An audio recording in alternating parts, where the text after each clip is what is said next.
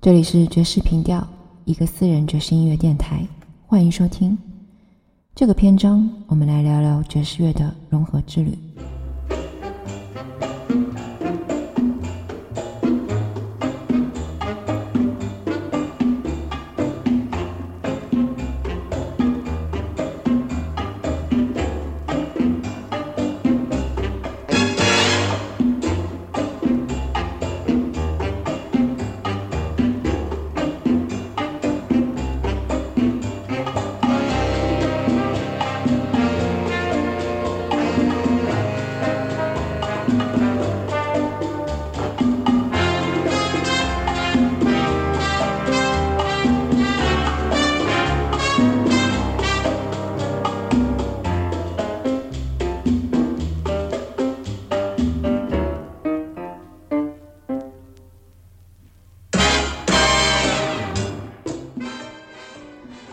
么是爵士乐的融合之旅呢？这是我自己的分类标准，有点像蔓藤植物蔷薇，种类繁多，变异性强。蔷薇花的语义也有坚韧不屈、欣欣向上的意思。在这个篇章中，我们来细数那些基于爵士革命所创设的爵士风格的基础上，深度融合了各种其他音乐元素的，像蔓藤植物一样向上生长的派生爵士风格。在本质上仍然属于爵士，在听感上会更入耳，也明显能辨识出多元素混合带来的融合感。这种各类门派的有序结合，在不抛弃爵士音乐精神内核的基石上，使得爵士乐的内涵更为丰富，层次也更多样化。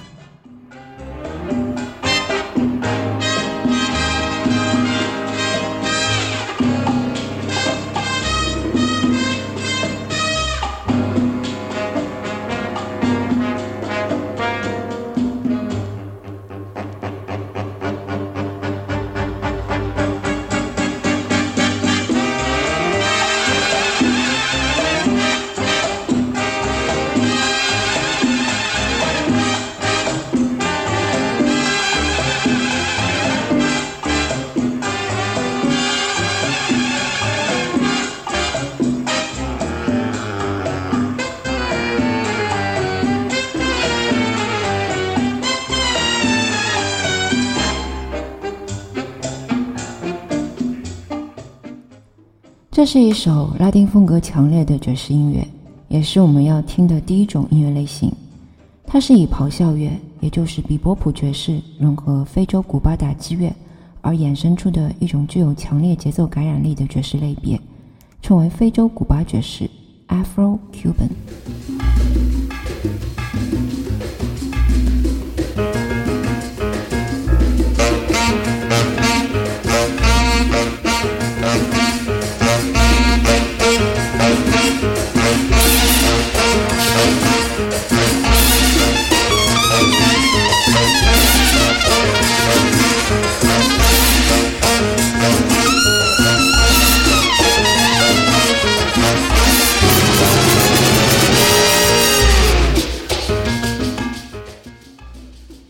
这种带有古巴风情的爵士类型，本质上是将非洲古典音乐的节奏与爵士和声、即兴创作技巧融为一体的风格。它也被人们称为拉丁爵士，但一些演奏者还是更喜欢用“非洲古巴爵士”这个词。在所有的后摇摆 （Post Swing） 爵士风格中，拉丁爵士是最具流行性的一种。这个风格的创始人也是波普爵士创始人之一，小号手 Dizzy Gillespie。他与古巴打击乐手 Chano Pozo 在1947至1948年间共同创作了不少新颖的音乐，直到 Chano Pozo 去世为止。在这类音乐中，我们能明显听到一种打击乐器的节奏，就是邦哥鼓 （bongos）。这是那种体积很小、便于携带的古巴黑人音乐的节奏乐器。古巴的康加舞和邦哥鼓打击乐在现场演奏中非常惹人注目。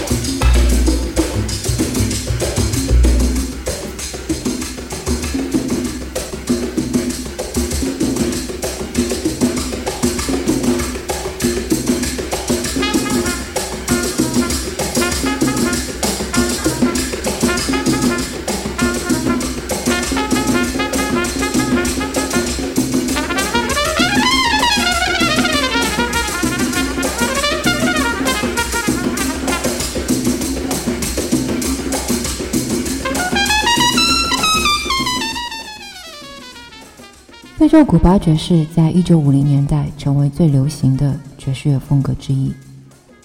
这种音乐的精髓就是北美、南美和中美的真正融合，重点就是具有感染力的节奏，所以这种风格也更适合跳舞并易于接受。简而言之，Afro-Cuban 是将古巴和非洲音乐中的节奏元素引进爵士乐中，并由乐手发扬光大，使得听众有幸听到这种波普爵士。Bebop 的连接方式和非洲古巴 Afro-Cuban 音乐的完美结合体，简称 Cubop，所呈现的激情四射的东海岸爵士乐画面。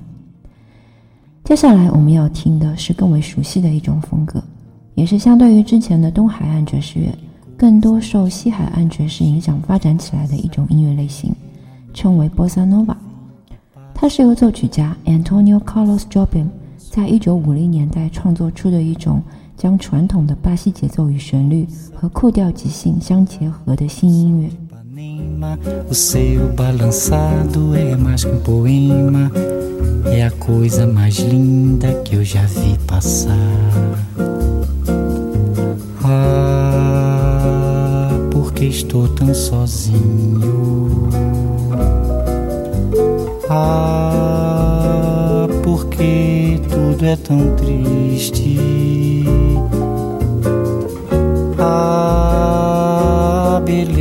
Que existe. A beleza que não é só minha, que também passa sozinha. Ah, se ela soubesse que quando ela passa. 提到波萨诺瓦，又要将爵士发展的里程提前到摇摆大乐队时代。摇摆大乐队受到经济萧条的影响而难以生存，实际上成为了摇摆小乐队。摇摆小乐队结合了诸如加利索、Mambo、Salsa、夏恰等拉丁音乐元素，催生了拉丁爵士。波萨诺瓦改变了拉丁爵士中巴西风格的强烈节奏，用轻快自若的节奏与演唱引人入胜。波萨诺瓦的含义中，波萨为才华特殊的含义，nova 为葡萄牙语，意为无拘无束。波萨诺瓦可以解释为无拘无束、有创意的爵士乐。波萨诺瓦的重要代表人物有吉他手 Charlie Bird 和自重音萨克斯手 Stan Getz，后者也是西海岸爵士的代表乐手之一。最迷人的波萨诺瓦的鼎盛时期是在1960年代中期，甚至直到今天也依旧保持着活力。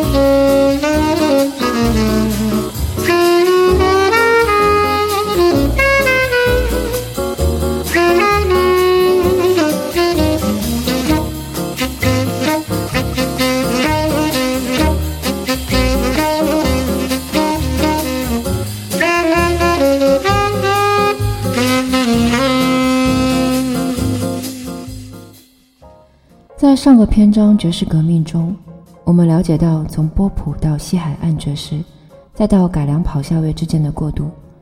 拉丁爵士和波萨诺瓦即分别基于波普与西海岸爵士而得到发展与衍生。爵士音乐在这之后又经历了非正统的先锋爵士与自由爵士的革新浪潮。这个时候，也就是六十年代中期，摇滚乐正在变得越来越富有创意。音乐性在不断的增强，摇滚天团披头士受到乐迷的热烈欢迎，并逐渐侵蚀爵士乐的江山。而一些爵士音乐家也厌倦了硬波谱，不用再演奏严格的先锋爵士音乐。于是，来自两个不同领域的音乐家们开始交换想法，并偶尔相互合作。在这样的背景下，听众们也有幸听到了极具融合性的一种音乐风格的诞生，也就是最初的融合爵士 （fusion），或称爵士摇滚。我们先来听一段。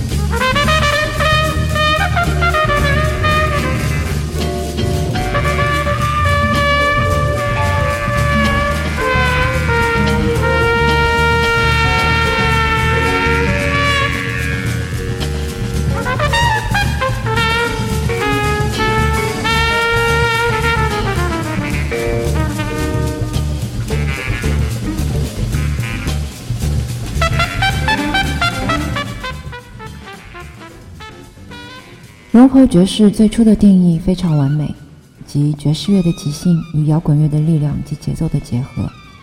在无法抵挡摇滚乐这股强大的新音乐潮流的状况下，为了挽救日渐走入死胡同的爵士音乐，小号手 Miles Davis 就以加入摇滚乐作为策略，推出两张结合摇滚乐节奏、电子乐器和爵士乐的伟大音乐专辑《In a Silent Way》和《Bitches Brew》。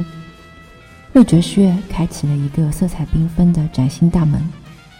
爵士摇滚作为一个自发性词语，在一九六零年代末开始被普遍使用。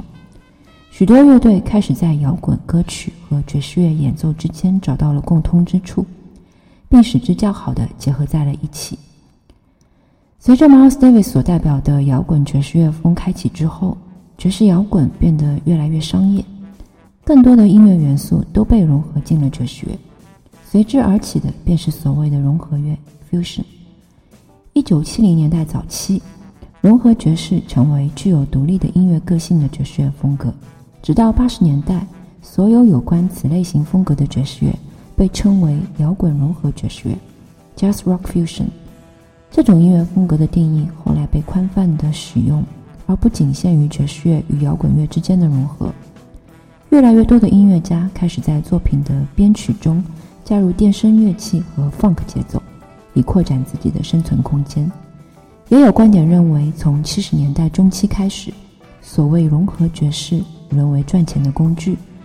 当时，大部分此类作品实际上就是爵士乐融合悦耳的流行音乐和轻佻的 R&B，融合成为一个大概念。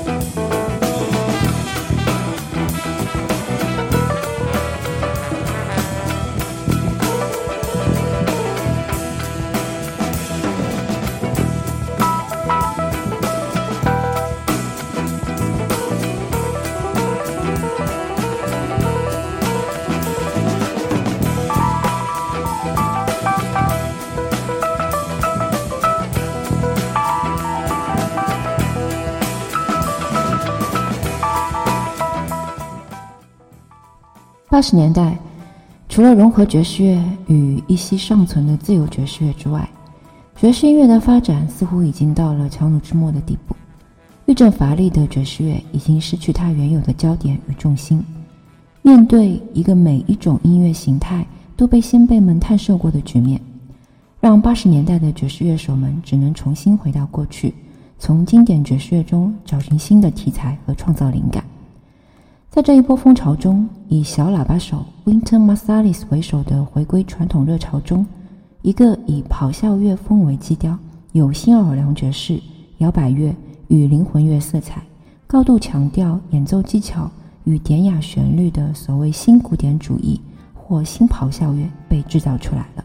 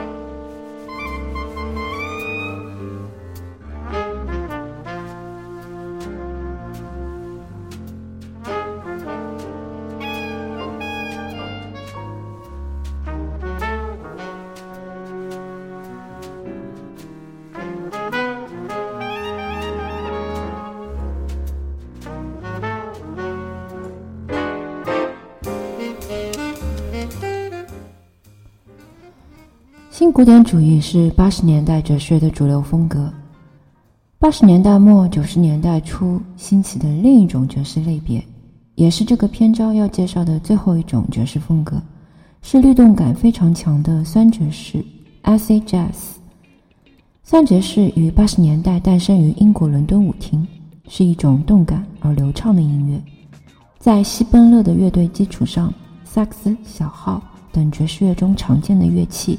以音乐背景的形式做即兴演奏，三爵士形成的主要目的就是将爵士乐与商业结合，以打开爵士乐市场，让更多的人喜欢爵士乐。它在1980年至1990年间开始发展，由最初类似爵士 funk 风格转型至类似电子舞曲和波普音乐的混合。玩三爵士音乐的这一代音乐人是听着爵士乐和 funk 嘻哈乐长大的。因此，三爵士糅合了六十年代到七十年代的 funk 爵士、嘻哈乐、安魂音乐，内容有点迷幻，有点 hip hop。三爵士同时包含了这几种元素，形成了以打击乐为主，并具有类似爵士乐的现场感的风格。虽然这种爵士乐很大程度上已经失去了爵士乐的个性，但对普通听众来说，它仍然是好听的爵士乐。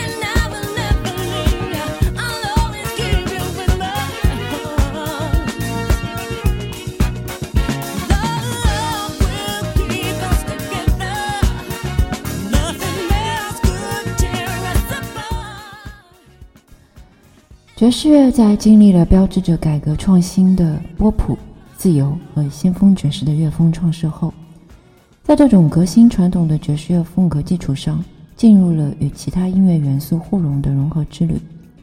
无论是基于波普和西海岸冷爵士而衍生出的拉丁爵士和波萨诺瓦，还是将爵士乐与摇滚相结合而孕育出的爵士摇滚，亦或是后来回归传统的新古典主义。以及融入 funk、嘻哈等元素的酸爵士，都是对现有爵士乐风的一种延伸和打磨，与听众建立起沟通的桥梁，使爵士乐的艺术魅力得以流向市场并占有一席之地。这是传承延续爵士的一种方式，也是听众的福音。听爵士越多，对爵士的认知也在不断变化。我希望通过这几个篇章的简单介绍，能使听着流行摇滚。和现代爵士等各种音乐类型的听众，对爵士的根源和背景文化有一定认识，并有了逐步深入了解的欲望。当我们再一次听爵士的时候，可以感受到爵士乐中暗含的冲突与矛盾、情怀与热忱。无论是悦耳的还是声色的、不和谐的、不入耳的，这都是爵士。爵士是千面的，但始终不离劳动的本质。在有序机械的生存空间里，留出一道缝隙，涂鸦精神自由。这是傲骨和不甘，更有包容和接纳。今天的节目就到这里，感谢收听，我们下期再会。